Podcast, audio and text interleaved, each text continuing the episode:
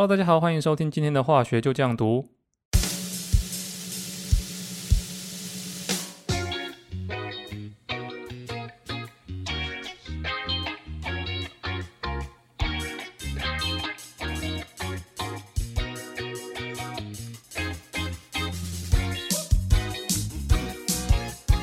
哎，我们节目也不知不觉做到了第十集了。其实当时开台的时候，只是很单纯想要把呃以前学化学的一些心得想法，把它整理出来，然后加上一些自己过去在学习的时候漏掉的一些东西。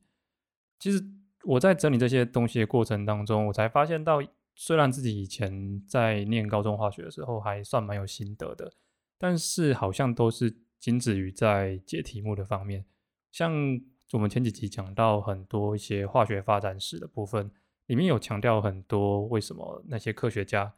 会发现到这些事情，因为这些发现也不是一开始什么都不懂的时候突然凭空就想到，他们都是在很多的经验累积，然后观察前人的实验结果，然后配合自己的发现所想出来的。但以前其实我觉得这跟我们升学主义有很大的关系。那像以前在学原子结构的时候，就是很单纯，电子是汤姆森发现，然后原子核跟质是拉瑟福发现啊，那中子是查推克发现。我考卷上面我考试的时候写对就好了。当然事实上是这样子，没错。毕竟作为学生来讲，考试的结果就是有个好好的成绩嘛。但是在出社会之后，就开始有更深一层的体悟，就包括怎么样去识别问题啊，然后怎么去想解决方案。怎么样去规划，最后把它付诸行动？其实我常常在想，在学校学这些东西，难道真的是为了以后你在职场的专业上要用到吗？有时候倒也未必。我倒觉得它比较像是培养一个如何去解析问题、如何解决问题的能力吧。啊，我觉得学校的学校的意义应该是这样才对。好了，不过扯远了。总之还是感谢大家，因为我们的收听数呢一直都有在稳定的上升当中啊，虽然。呃，化学毕竟还是一个比较小众的题材，但是看到收听人数在增加，心里还是非常开心的。那我都会跟我老婆分享说啊，这次的收听人数呢又比之前还要多。那也谢谢真的有在 Apple p o c k e t 上面或者是 Spotify 上面留下五星推荐的朋友，真的非常感谢你们，谢谢谢谢。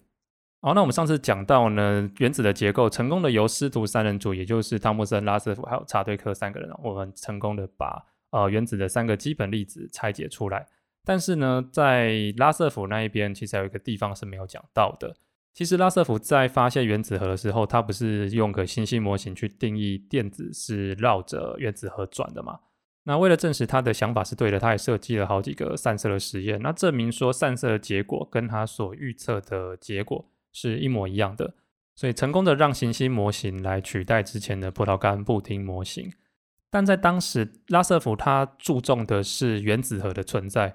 对于电子，它在做什么事情，它也就只是说用行星的比喻哦，它就是在那个原子核外面绕行而已。但怎么绕，完全没有一个头绪。因为当时的电磁学理论呢，已经有发现到说，带电粒子在运动的时候，它会不断的去辐射能量出来。那我们电子当然也是带电粒子的一种嘛，所以当时的人就不解，哎，为什么如果说电子真的是在原子核外围绕行的话，它不会放射出辐射线？而且，当你粒子不断放出辐射线的时候，因为能量守恒啊，你的粒子的总能量是越来越少的，所以它在外围绕行的时候，它动能会随着你的辐射产生，然后越来越少，那就慢慢的在绕行的过程当中，它的回转半径越来越小，越来越小，那最后就会掉到原子核里面。那这一听就觉得很奇怪，因为你电子它既然会坠毁在原子核里面，那你平常看到的时候，它应该是不会有任何电子才对啊。而且，要是你的电子真的是在绕行的过程当中不断的去辐射能量出来，因为它绕行的半径呢是慢慢的越来越小，越来越小，所以它放出来这个辐射线的能量应该是可以预期到它是一个连续性越来越小的一个状况。可是事实上，你还记不记得我们在一八九零年那附近，就是汤姆森他在用阴极射线管那附近，那时候很多科学家都在对气体进行通电，进行放电。因为就是要看气体发光的这个状况嘛。那当时呢，在氢原子的光谱里面，就是氢原子要发光的时候，科学家对这个气体放电管放出来的光，透过三棱镜的拆解，居然发现到它不像是太阳光一样，透过三棱镜的折射可以拆解成红橙黄绿蓝靛紫这种带状的有连续性的色光，而是一条一条线，那你像条码那样子，但是没有那么密，但是就是它不是连在一起的。那就看这个谱线的能量呢，是位在哪一个可见光的区段。那像是有红色的啦、蓝色的啊、紫色的，总之它就是细细的好几条线，所以呢，它又被叫做不连续光谱。那大家对于这个不连续性呢，其实还不知道为什么会这样子。但是在一八八五年的时候呢，有一个数学老师叫做巴尔默，他受到一个物理学家的邀请啊，请他去观察一下这些谱线它的波长是不是有什么数学上的关系。结果还真的被他找出来，他发现这个谱线的波长啊，跟一个数值的计算结果有呈现一个正比的关系。这个数值呢是一个分数，那分数的分子我们会放一个大于二的正整数的平方，我们叫它 n 平方。在分母的部分呢，则是放 n 平方减掉二平方。那因为是正比的关系，如果要画上等号的话呢，中间还要有一个常数。那如果对这个式子有兴趣的话，可以 Google 一下巴尔默公式。但对这个公式加以推广的呢，是后来一个叫做雷德堡的物理学家，他把巴尔默的公式做了一个改写，那它变成一个比较漂亮的数学形式。他把原本波长跟刚刚那个计算结果成正比的关系做了一个改写，得出来结果是波长的导数正比于 n 平方的导数跟二平方的导数相减之后的结果。那一样，为了要拉上等号呢，这个正比的关系还会再有一个常数，这个叫雷德堡常数。不过到目前为止哦，大家都还是不知道为什么这个谱线啊，居然有这么神奇的数学关系可以拿来描述，或者是甚至是到预测的一个作用在。一直到一九一五年，所以刚刚是一九八五吧，哦，到了一九一五年的时候，这个波尔啊，波尔他是拉瑟夫的学生，他也很赞同他老师所提出的信息模型理论，但是就如同刚刚讲到。他老师的信息模型呢，没有办法去解释电子在外围绕行而不会放出辐射的原因。那为了说明这样的原因呢，波尔他就试图引用当时最新的量子学说。量子学说最特别的地方就是他认为能量是不连续的，也就是说呢，能量它是有最小单位。那普朗克在一九零零年的时候，借由黑体辐射的理论呢，说明了当只有把这个放射出来的光啊，限缩在一个具有最小单位的情况下。才能够解释为什么黑体辐射不会在任何温度无限制的发射出呃紫外光，导致这个世界毁灭。那普朗克的 E 等于 h 纽就真的很有名，不用多说了，就是光的能量跟频率呈现正比。那这个常数的部分就是很有名的普朗克常数。那波尔他在解决电子的这个问题时候呢，他还是有保留原本行星模型哦，就是他在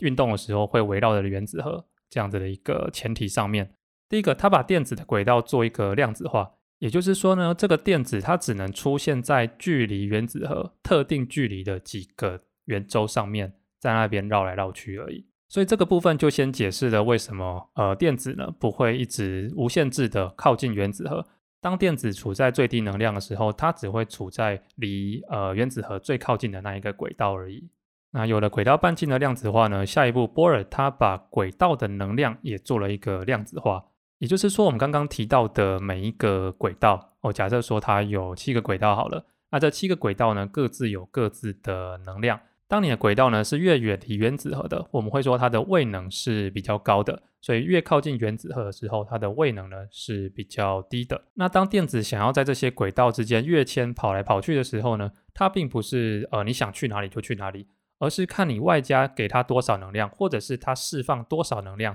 那这个能量呢，必须是一个特定的值，刚好能够让它从一个轨道跳到另外一个轨道去。那这也说明了为什么氢原子的放射光谱，它是一条一条的谱线，而不是像太阳光那样子是个连续的带状光。因为氢原子光谱的谱线每一条呢，它都代表着电子它从位能比较高的轨道跑到比较低的轨道，然后放射出一个特定的能量，也就是光，然后被我们观察到。所以你看到波尔他这样的假设啊，他就好像是在帮电子盖一个楼梯一样。电子啊，如果想要往上跨一阶的话，你就必须要提供那样子的能量，让它能够往上跨，不然你就是跨不上去。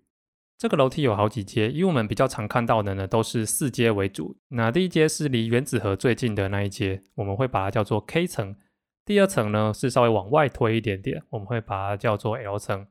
那后续呢？其他的阶层就照英文字母的顺序一直往下推，最后就成为了你在教科书上面看到的 K L M N 层。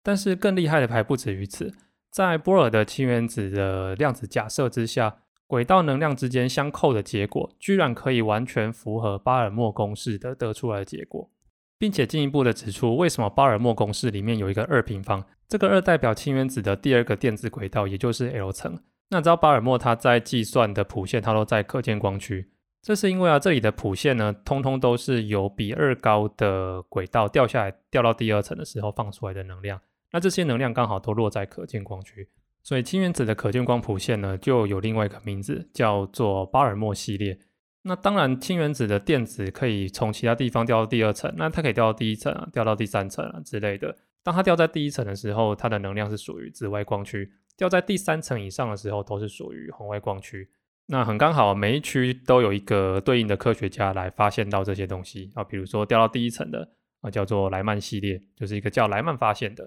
掉到第三层的话呢，叫做帕森，那就是帕森这个科学家所发现的。那以此类推，那后面第四层、第五层都还有各自的科学家。那布尔这个理论伟大的地方啊，就在于它能够有非常好的预测效果。你知道，当他在提出他的理论的时候。